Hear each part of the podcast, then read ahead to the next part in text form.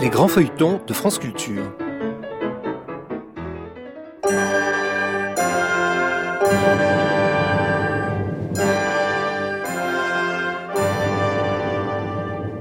L'Hôtel Saint-Paul de Michel Zévaco. Adaptation Pierre Duprier et Serge Martel. Réalisation Evelyne Frémy. Musique Pierre-Max Dubois. Aujourd'hui, Rêve de sang.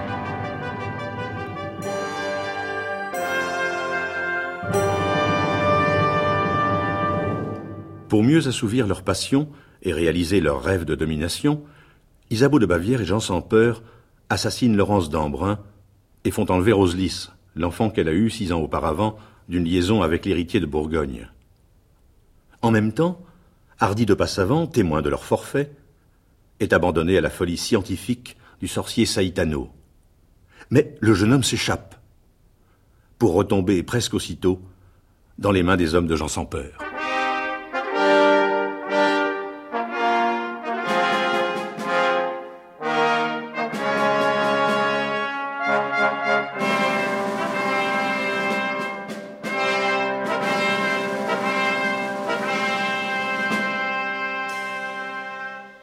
1395, à Paris, en l'hôtel Saint-Paul.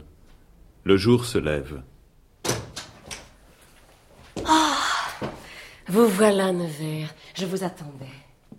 Suivez-moi. Eh bien. Qu'attendez-vous?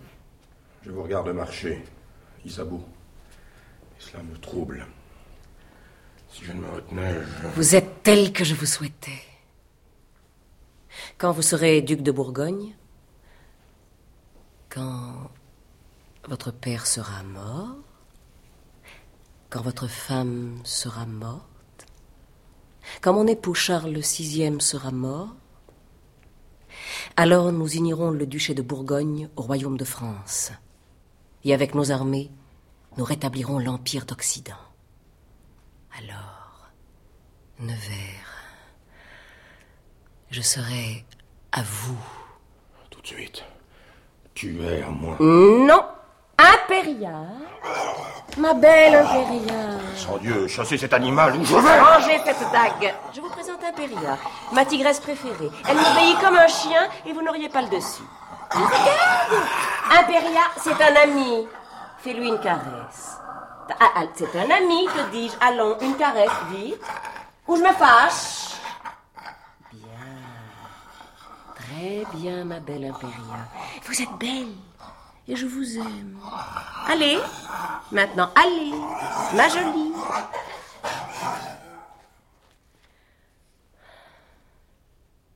Un appartement vous a été préparé au palais de Beautreilly, dans l'enceinte de l'hôtel Saint-Paul.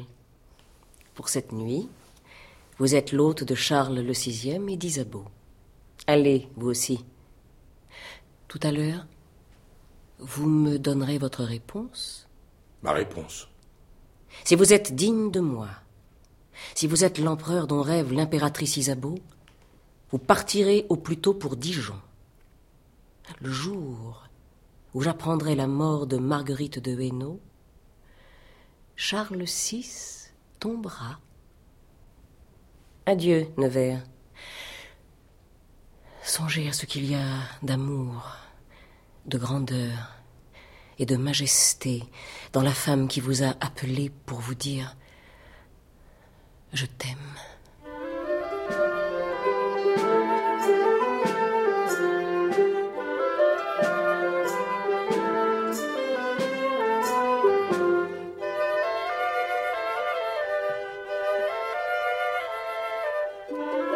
Un peu plus tard, au palais de Beautreilly.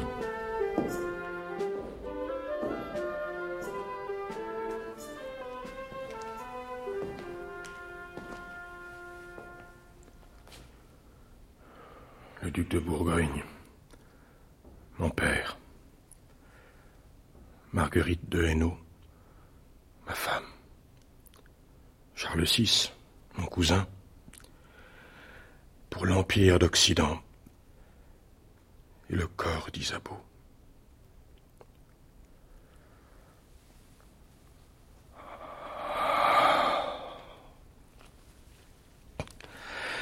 Vision sanglante et merveilleuse à la fois. Projet terrible. Monseigneur, Que veux-tu? Monseigneur, un homme est là qui dit venir d'un logis de la rue Saint-Martin. L'oratoire. Laurence, morte. Tout ce passé rayé de ma vie. Que peut me vouloir cet homme? Euh, Fais-le entrer.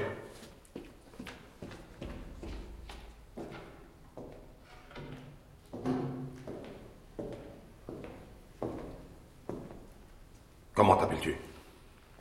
Qui es-tu? Que veux-tu? Mon nom importe peu, monseigneur.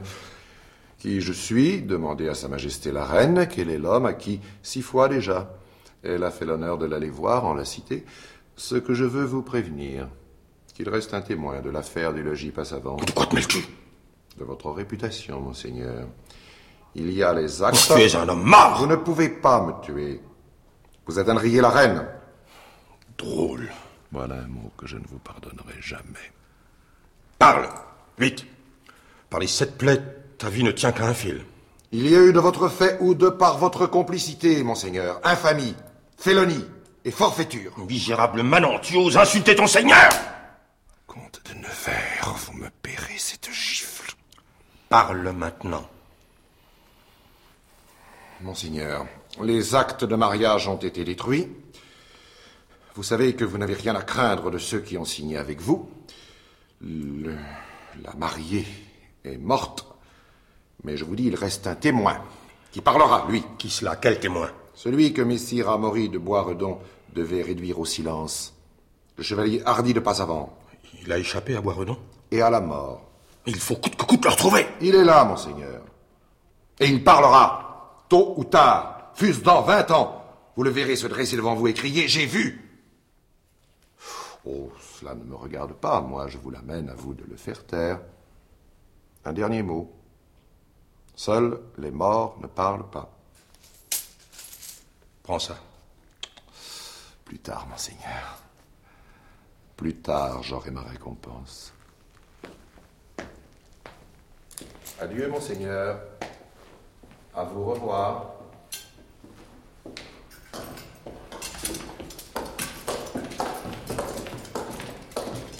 Laissez-nous. Gardez les portes.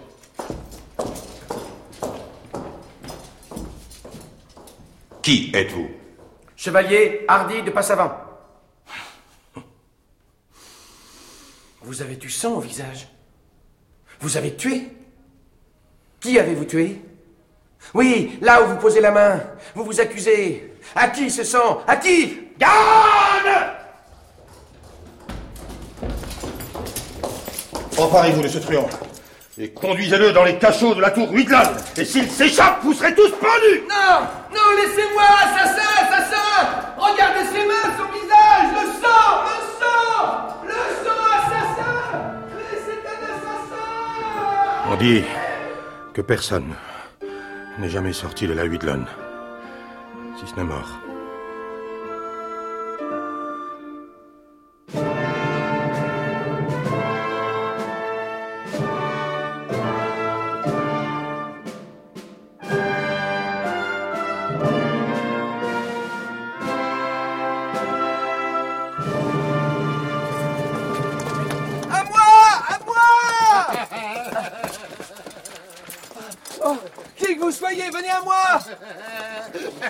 Halte. Qui va là. Qui m'appelle. Le roi. Le roi fou. Et qu'est-ce ceci? Prisonnier d'État, sire. À moi, sire. À moi, écoutez-moi, sauvez-moi. Prisonnier d'État. D'État. Oh, il s'en va. Ah,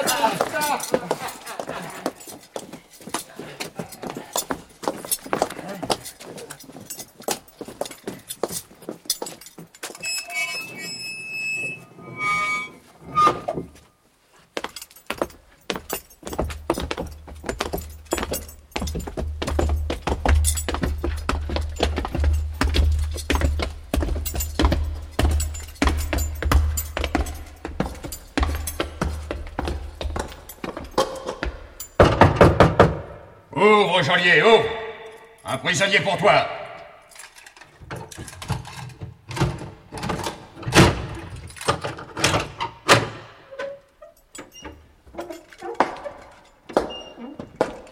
Jette-moi ce ruffian dans le plus profond des cachots.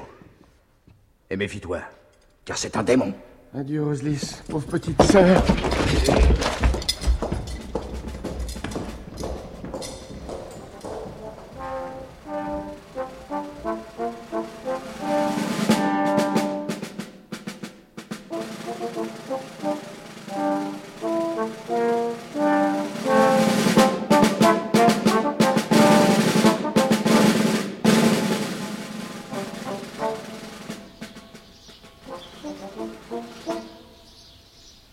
Ce même lundi de juin 1395, à Villers-Cotterêts, sur la place de l'église.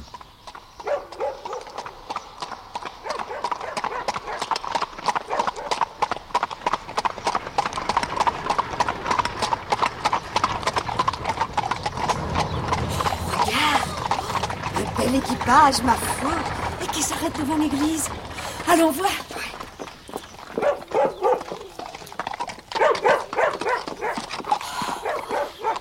Litière Et huit cavaliers Ils ont la croix rouge de Saint-André sur la poitrine. Des bourguignons Qu'est-ce qu'ils viennent faire? Et cette femme en noir, avec un enfant dans les bras. Vous, là Moi? Oui, conduisez-moi au presbytère. Je veux voir le curé. Suivez-moi, madame.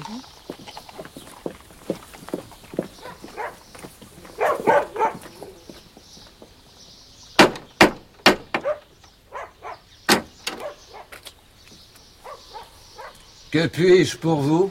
Messire, je suis de Nanteuil et je vais à Soissons retrouver mon mari. Entrez, bonne dame.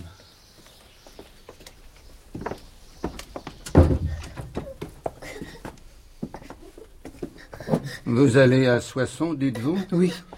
Et en partant, j'ai emmené avec moi cette fillette dont la mère est morte voici huit jours et dont je ne puis pas me charger plus longtemps. Elle semble malade de quelque mauvaise fièvre. C'est justement pour ça. Comment s'appelle-t-elle? C'est une fille sans nom. Sainte Mère de Dieu, il faudra l'exorciser. Ne pourriez-vous la conduire jusqu'au premier bourg? Monsieur, vous voyez bien que le voyage la tue. Domine nobis. Je vais la faire crier et exposer sous le porche de l'église. Si Dieu a pitié d'elle et que quelque bonhomme la veuille adopter, je, je la baptiserai, l'exorciserai et ferai l'acte d'adoption. Allez, ma digne femme, et que le Seigneur vous garde des larrons qui infestent la forêt.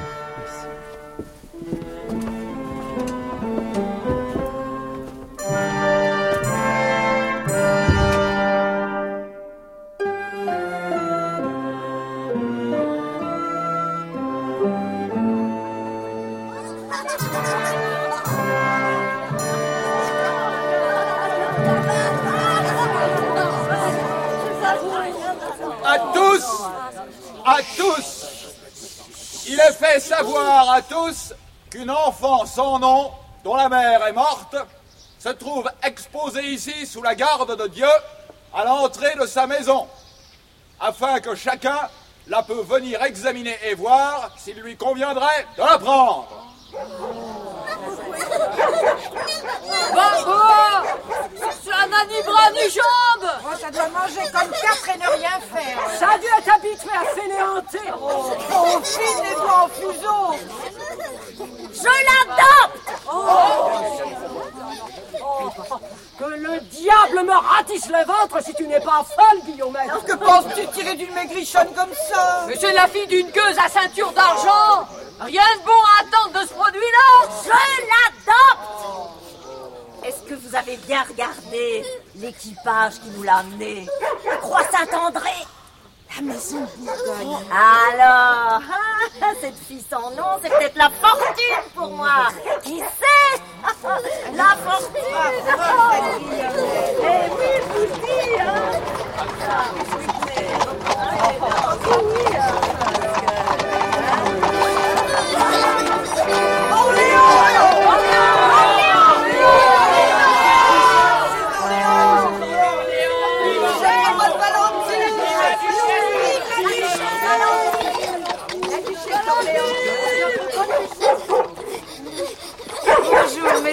bonjour. Que signifie cet attroupement? Qu'y a-t-il donc? Oh mon Dieu Une enfant exposée, pauvre petite. Donnez-la moi, je vous en prie. Mais cet enfant se meurt Pourquoi ne la secourt-on pas? Oh, c'est une fille sans nom. Sait-on qui elle est? D'où vient-elle? Moi, je sais, madame, moi, moi, Guillaumette, j'ai tout vu et j'adopte la petite. Je l'ai dit et je ne m'en dédie pas. Qu'on fasse l'acte. Bedeau, va chercher le curé. Qu'on donne deux pièces d'or à cette femme. hein. Oh, merci. Allez, qu'avez-vous vu? Dites-moi. Une belle litière et des soldats qui se sont arrêtés ici. Ils portaient la croix rouge de Saint-André. La croix de Bourgogne. Et la femme est descendue portant la fille dans ses bras. Je les ai suivis et voilà, j'adopte l'enfant. Qu'on dresse l'acte. Qu'on lui donne toute ma bourse. Cédez-moi vos droits, voulez-vous Oh, mais, mais, mais, mais, madame, je, je, je, je- je- ma- madame, une fille sans nom vous Prenez J'emporte l'enfant. Oh, mais... Allons, mesdames, regagnons notre suite. Oh.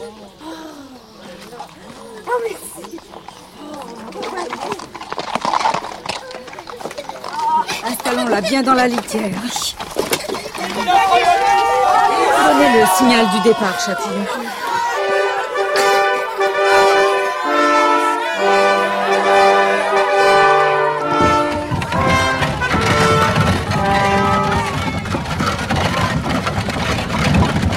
Oh. N'est-elle pas mignarde, cette petite? Oh, si, madame. Mais elle paraît bien malade. Nous allons la soigner, la guérir, si Dieu le veut. Mais pas un mot à personne de tout ceci. Duchesse veut cacher ses bonnes œuvres. Non, ma bonne Châtillon. Il s'agit de cet enfant dont la vie serait doublement en péril si on savait que c'est moi qui la prends. Pourquoi donc, madame? Bourgogne ou Nevers, l'un ou l'autre. Je ne sais lequel des deux, mais je le saurai. Pour l'un ou pour l'autre, cet enfant sans nom portera un nom terrible. Elle s'appellera le remords. La vengeance, peut-être.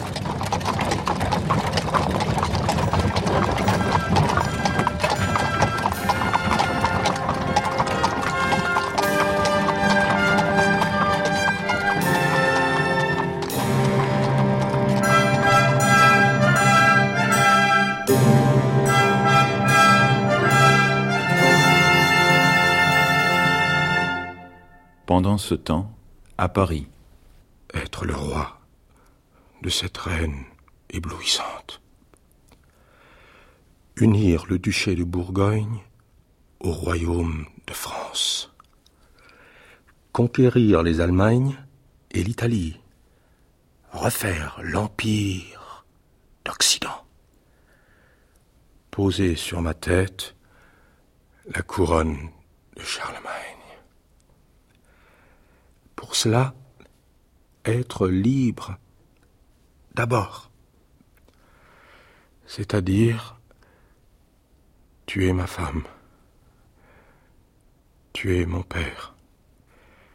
Il me faut décider cela tout de suite et donner ma réponse à Isabeau. Allons-y.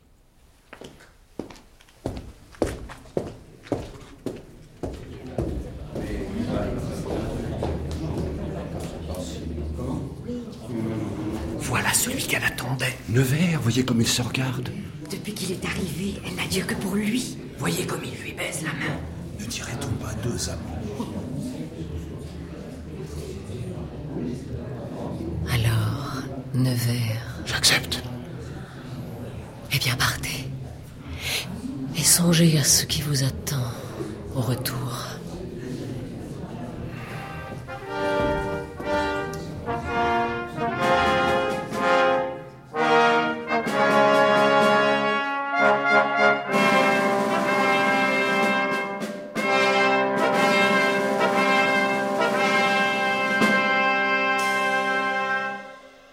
Deux jours plus tard, le 20 juin 1395, à Dijon, au palais ducal.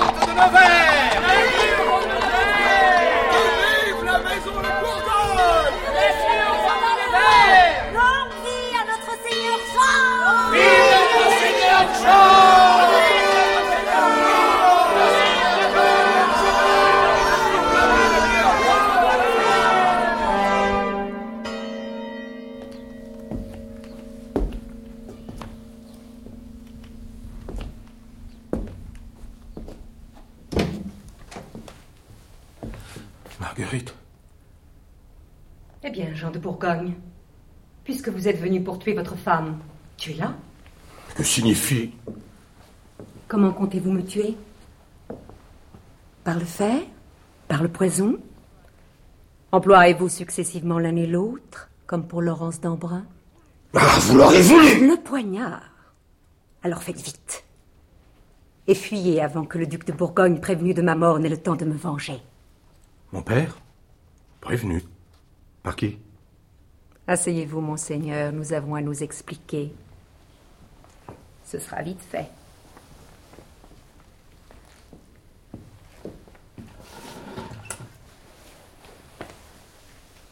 En ce moment même, un homme à moi, sûr, fidèle, incorruptible, attend quelque part dans Dijon. Si je ne meurs pas, il reste. Si je suis tué, il part à Franc-Étrier porter au duc de Bourgogne, absent de Dijon, une dépêche de moi. Une dépêche Dans laquelle j'explique à votre père que je meurs assassiné par vous. Que vous devez ensuite le tuer lui-même. Que pendant ce temps, ma royale cousine Isabeau doit mettre à mort le roi de France. Que sur ce triple meurtre, vous avez, elle et vous, bâti vos rêves d'amour et de grandeur. Vous ne niez pas, je le constate. Ambitieux sans valeur, amant sans courage, c'est aux crimes les plus lâches que vous demandez la satisfaction de votre double appétit. Jean de Bourgogne, voici exactement votre situation. Tuez votre père d'abord, et alors j'ameute, moi, la noblesse de Bourgogne et de France. Je vous fais couper le poignet droit, arracher la langue et tirer les membres à quatre chevaux. Ou bien c'est moi que vous tuez la première. Et le duc de Bourgogne, prévenu, accourt, vous arrête de ses propres mains et vous livre au bourreau. Seigneur de Nevers, vous avez mal combiné votre forfait. Il fallait nous tuer tous les deux, votre père et moi, ensemble, dans la même minute. Je suis perdu. Vous êtes sauvé. Que dites-vous? Sauvé. Regardez-moi bien, Nevers. Moins belle, peut-être, que ma cousine de France. Demandez-vous si je suis tellement disgraciée de la nature que je ne puisse être aimée, moi aussi? Oui. Oui, Marguerite. Vous êtes digne d'être aimée, surtout en ce moment. Il me semble que je vous vois pour la première fois. Et je vous désire.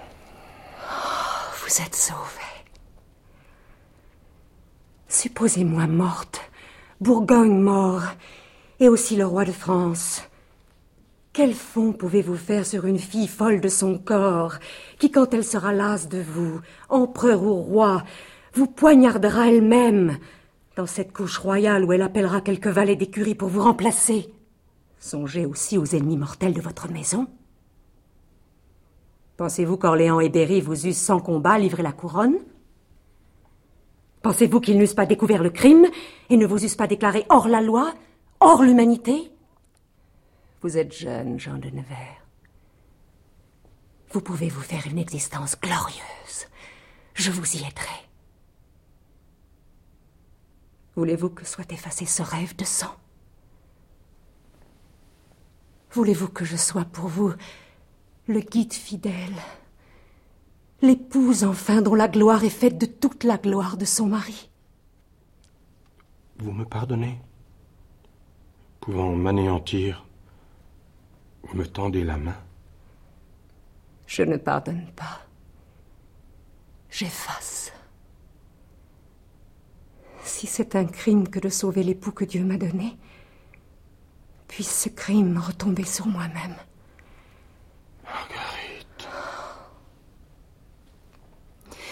Vous voulez de l'honneur, de la puissance. Le chemin que je vous montre vous y conduira sûrement. Oui. Sauvez-moi. Parlez. Dites-moi ce que je dois faire. Oh. Oui, il faut un pardon. Ah. Mais c'est à Dieu qu'il faut le demander. Une croisade vers Nicopolis se prépare. Je me fais forte d'obtenir pour vous le commandement suprême des armées chrétiennes. C'est là, Nevers, dans les plaines où le Christ a souffert. C'est autour de son tombeau que s'acquiert la gloire qui peut ensuite permettre à une ambition de tout espérer, de tout oser. Celui qui revient vainqueur des fabuleuses contrées orientales est plus que roi. Songez de quelle auréole il est nimbé aux yeux de l'Europe chrétienne. Et alors, si, par la volonté de Dieu, et non de celle des hommes, un trône se trouve vacant, si le roi de France, usé, tué par le mal qui le ronge, oh, comprenez donc enfin qu'il faut à l'ambition les voies larges du triomphe à ciel ouvert, et non les chemins tortueux du crime dans les ténèbres. Je vous admire, Marguerite comme j'admire la profondeur de votre politique. Duc, prince ou roi, je m'unis à vous pour la vie. Et je vous bénis de m'avoir sauvé de moi-même. Donnez-moi un fils, Marguerite et obtenez pour moi le commandement de la croisade contre le sultan Bajazet. Je suis prêt à partir. C'est bien. Mais voulez-vous me dire qui savait Qui vous a averti À quoi bon Tout cela est effacé.